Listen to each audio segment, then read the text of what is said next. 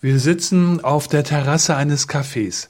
Ein paar Spatzen hüpfen unter Tisch und Stühlen herum und schauen erwartungsvoll zu uns auf, in der Hoffnung, ein paar Krümel zu ergattern. Wir enttäuschen sie nicht. Ein Keks wandert zerkrümelt auf den Boden. Dann kommt meine Frau auf die Idee, den Sperlingen ein Bröckchen zwischen ihren Fingerspitzen hinzuhalten. Und siehe da, der mutigste oder die mutigste steht flatternd wie ein Kolibri in der Luft und pickt meiner Frau das Bröckchen aus den Fingern. Wir sind überrascht von dieser Zutraulichkeit. Zuletzt halte ich ein paar Krümel auf der offenen Hand hin, und einen Augenblick später sitzt doch tatsächlich ein Spatz auf meinen Fingern. Ich spüre kaum ein Gewicht, so leicht ist er. Seine Zehen sind lang und unglaublich dünn und spitz, doch sie pieken nicht.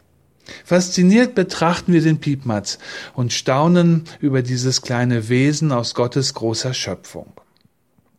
Der Blick auf Gottes Schöpfung bringt mich in den letzten Wochen ansonsten eher zum Grübeln als zum dankbaren Staunen. Ich sehe Starkregen und Überschwemmungen mit ihrer Zerstörungsgewalt und Hitzeperioden mit Trockenheit und so vielen Waldbränden wie noch nie. Bedrohlich, und zugleich bedroht, so zeigt sich die Natur in diesen Monaten. Das Wort Klimawandel habe ich noch nie so oft gehört wie in diesem Sommer. Niemand sollte da wegschauen oder die Ereignisse verharmlosen.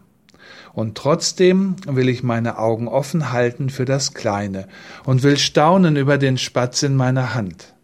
Von ihm heißt es in der Bibel, welchen Wert hat schon ein Spatz? Man kann fünf von ihnen für einen Spottpreis kaufen und doch vergisst Gott keinen einzigen von ihnen.